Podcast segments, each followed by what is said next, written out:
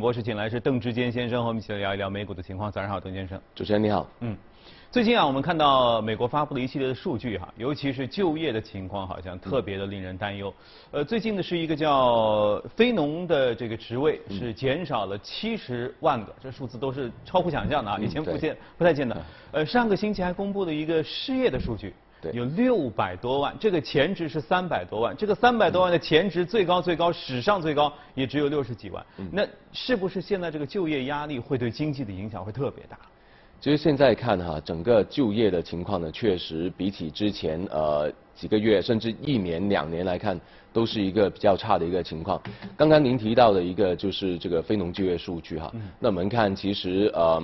在过去两三年里面呢，其实一直保持着呃每一个月平均哈，呃大概是十八到二十万的新增的就业岗位，但是来到三月份的话呢，是呃减少七十万，好，那这一个是什么样的一个数据呢？其实是零八年金融海啸之后，就是在大概零九年的三月以来呢，是最差的一个情况。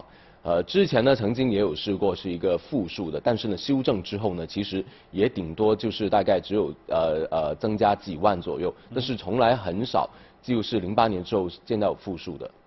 那现在整体情况来看的话，确实就业市场是比较严峻，但当然好在的地方就是说失业率没有呃大家预期所谓的这个百分之三十这么的高，好，那现在大概也是有四点四哈，其实也不是太好。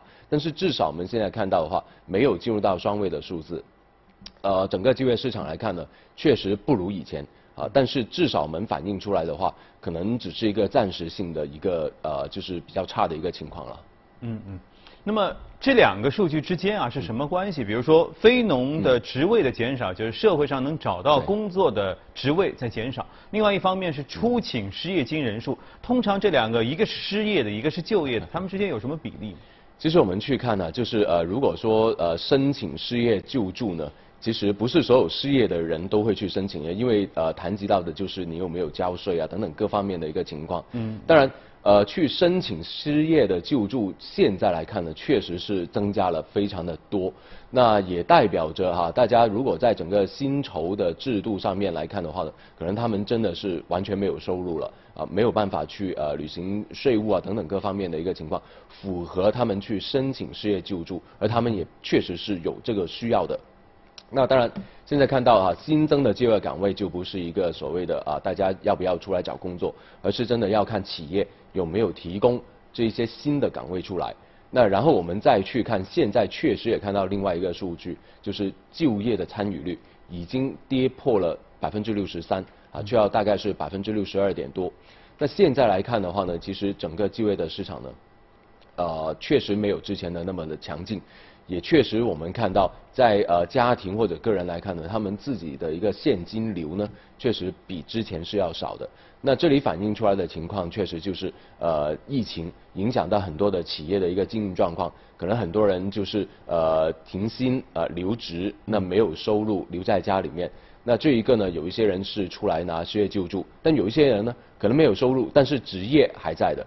嗯，那公司公司还留着一个岗位给他，那他没有办法去申请失业救助的，那这一批人可能又要想其他的一些办法来去呃进行其他的一些呃就是呃救助了。那比如说我们看到之前的呃美国呃成人啊派多少钱，小孩派多少钱，那整个家庭的话呢，那可能还是会有一定的缓解。嗯，那但是呢。最终我们要看到的情况就是疫情必须要尽快的去解决。那这一个呢，要看啊当地的政府怎么样去想办法了。嗯嗯，对，周末的时候看到一些视频啊，有一些什么好莱坞的工作人员、百老汇的工作人员啊，他们平常做演艺事业，但是因为现在整个都停滞了之后没有存款，所以都只能去排队领那个那 那个一个盒饭啊。这这个日子看上去真的是不太好过。但是你看，与此形成很强烈对比的是。市场似乎在日益增加的整个的疫情的感染人数加上失业这个人数之后，好像有一个很明显的反弹，这是为什么呢？其实我们看到昨天晚上确实反弹的非常的不错。那当然是说，呃，对于这一个新增的感染人数呢，确实有一定的下滑。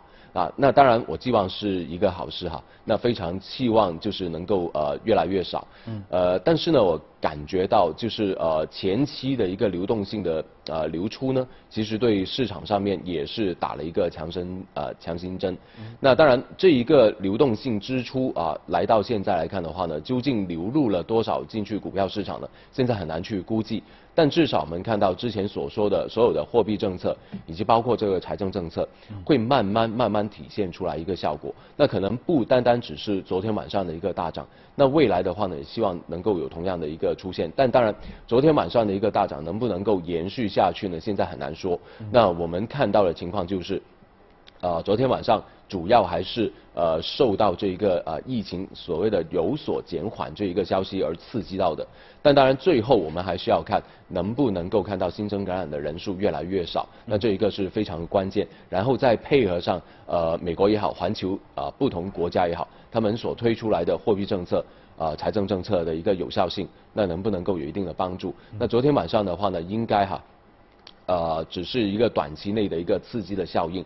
暂时我们还没有看到一个完全百分之一百反弹的这样的一个呃就是趋势在里面，所以大家投资者还是要小心一点的。嗯。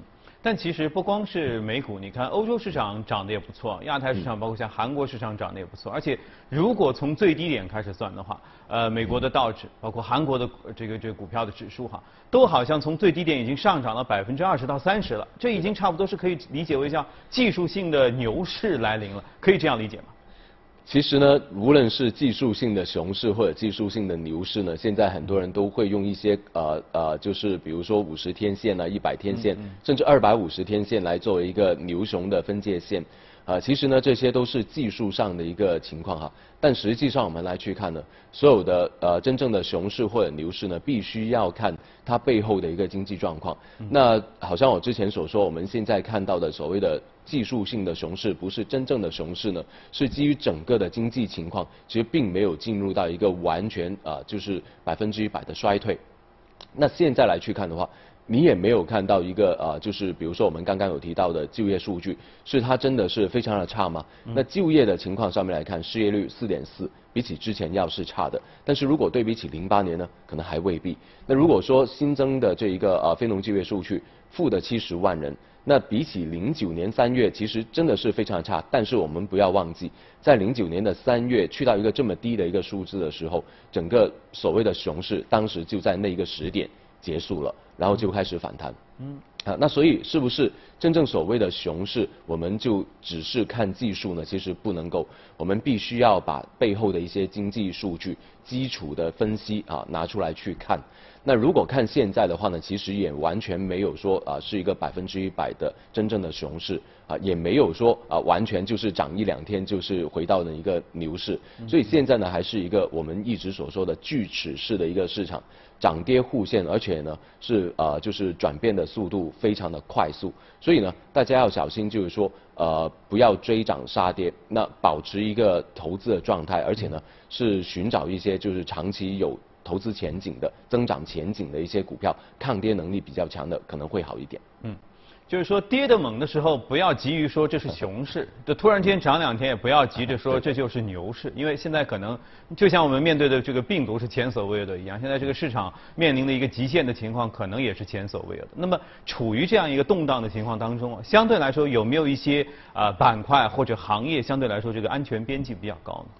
呃，其实如果从不同的行业上面去看哈，我们依然还是坚持在科技以及包括医疗上面呢，作为呃未来投资的一个关键。那特别是在比如说科技方面哈，我们已经看到有很多不同的一些子行业已经开始领跑起来了。那比如说半导体啊，还有包括五 G 里面的一些概念啊，已经开始慢慢的跑起来。那特别是比如说我们现在看到环球市场呢，在五 G 的一个推进上面呢，其实并没有因为疫情而停滞下来。那包括我们现在中国所在呃就是投入的话，那比如说。呃，基站上面的一个投入，以及包括在电信公司里面的一些呃，就是呃新的服务，其实已经开始投入运营起来了。那这一些呢，也是没有呃受这个疫情所影响的。那另外的话呢，就是一些半导体的部分。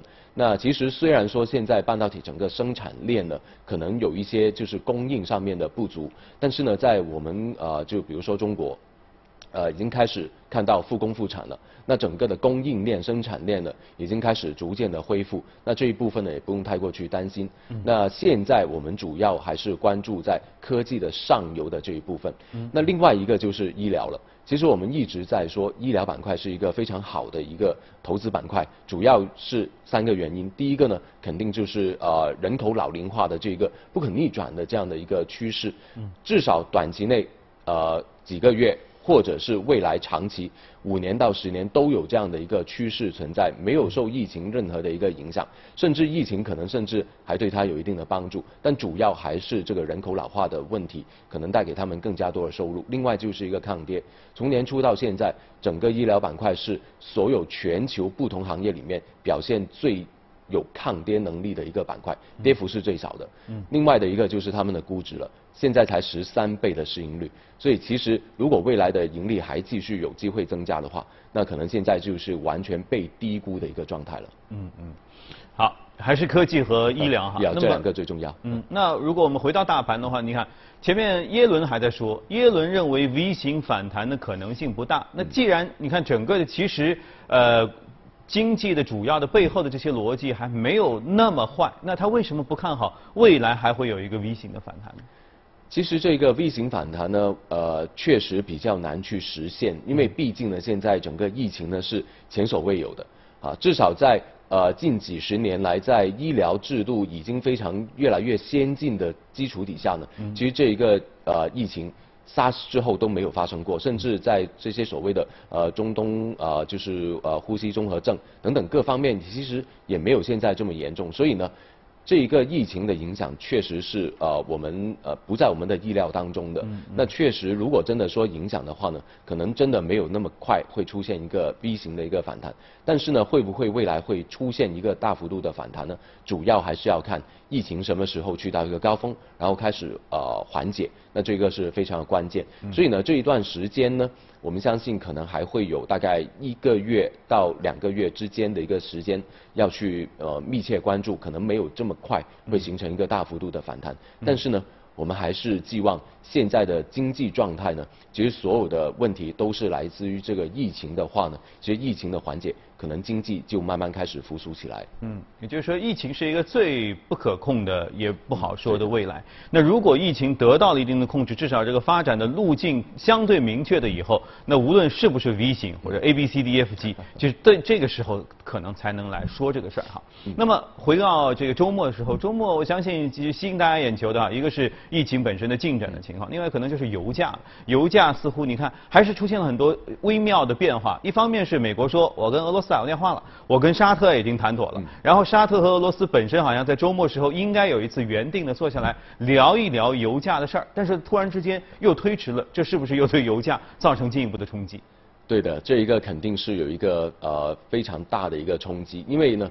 呃，俄罗斯好像看起来已经有一点的松口，愿意进入到一个谈判桌上面，甚至有可能会进行一定数量的减产。但当然，他们有一个前呃前提的条件，就是美国也要同步去减产。嗯。但是好像看起来这一个并没有实现，因为毕竟呃我们看到，无论是最近一两个月，还是在过去一两年里面，我们看到美国不单只没有减产，还大幅度的增加他们的产能。现在全球不单只是我们看到美国是最大的出。就是呃出口国原油的出口出口国，甚至他们有可能已经成为就最大的产量国啊。那现在来看的话呢，他们的产量啊产能应该大概是去到一千多万桶，一千一百到一千两百万桶左右一天。那这一个呢，已经呃几乎可以站在全球的最前列里面了。那如果说他们能够减产的话，对整个原油的供应，那可能是有一定的减少。那当然，现在最关键的就是什么时候能够恢复到呃能源上面的需求，那油价呢才能够有一个真正的一个啊就是呃趋升。但现在来看呢，如果能够达到一定的减产，当然是好的。但现在可能短期内我们看不到，在过去一两年里面呢，中东一直在呃就是。呃对产能方面呢进行一定的削减，然后呢还连同着俄罗斯想要进行这一个减产。其实他们预定的减产的一个幅度呢，大概是呃有百分之九十左右已经达成，这一个完成率呢其实也是相当的不错。但是中东也好，俄罗斯也好，他们所有的减产基本上。美国全部填补了，所以在真正的供应上面，其实我们并没有看到有一个大幅度的减少，甚至还在增加。嗯，供求关系完全没有就失衡，还是处于一个相对供过于求的一个状态。所以油价呢，我们还是觉得，呃，短期内来看，应该还是有所就是下跌为主，还是维持一个低的一个状态。有没有机会再一度的击穿二十的下方呢？不排除有这个状态出现。呃，我们还是看，呃，应该在今年呢。可能高位可能也就顶多在三十到三十五之间，哦，低位的话甚至有可能是击穿二十。不过总体来看呢，还是要看呃未来的一个需求有没有办法增长。那我们寄望下半年可能会慢慢的需求回暖之后呢，可能有机会是均价大概在呃二十八到三十左右。嗯。不过接着就得看美国的页岩油的那些生产商到底能熬多久了。已经看到一些报道说，相关的这个基本上就已经呃快要破产了，真的实在撑不下去。真的有一家两家倒下的时候，可能才是真正这几家人家能够坐在一起来开始谈的时候哈。那既然油价呃基本不太好，那么还有什么能值得关注？比如说黄金，黄金还能持有吗？黄金就真的是非常重要了。在现在这个市场底下呢，虽然说黄金的价格老是冲不破这个一千七百哈，但是呢，实际上我们看到它基本上就算有一定的滑落，大概在一千五到一千五百左右，就呃一千五百五十左右呢，其实已经有一个非常强劲的一个支撑位。那所以呢，呃，我们会看到整个黄金上面的需求是非常大的，无论是央行的持有。或者说是投资类别的黄金，这个需求也是非常大的。嗯，那我们现在看到的情况就是，如果说美元能够相对偏弱一点点的话，对黄金当然是有一个帮助。嗯，呃，但当然短期内的话，呃，美元的一个强势呢，可能不会这么快会改变。那主要我们还是看到对于美元的债券需求，短期内还是比较大的，所以美元还是相对比较坚挺一点。但是这一个格局会不会慢慢去改变呢？我们就要看到时候真正的疫情能不能够解决。那如果可以解决的话，对于债券方面的需求可能就会放缓一点，对风险资产的需求可能会变大。这对于美元来说呢，可能是一个冲击。但对于黄金可能就是一个机会，但至少我们现在看到，从环球市场来说呢，黄金已经不单单只是一个避险的工具，而且还它真的会有一个投资的价值在里面。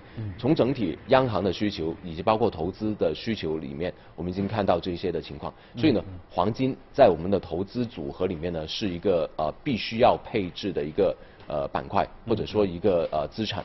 那现在来看呢，呃价格略微有一点点的偏高。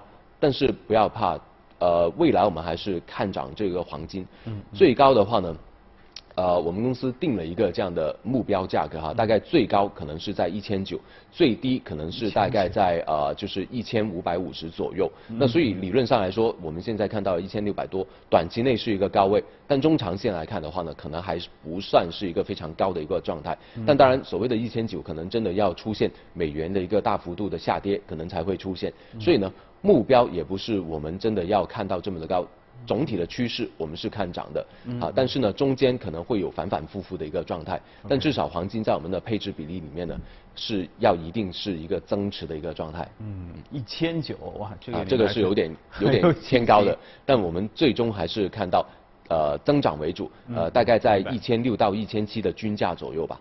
跳槽这事儿靠运气也讲技巧，在这个充满变数的二零二零年。怎么跳？往哪儿跳？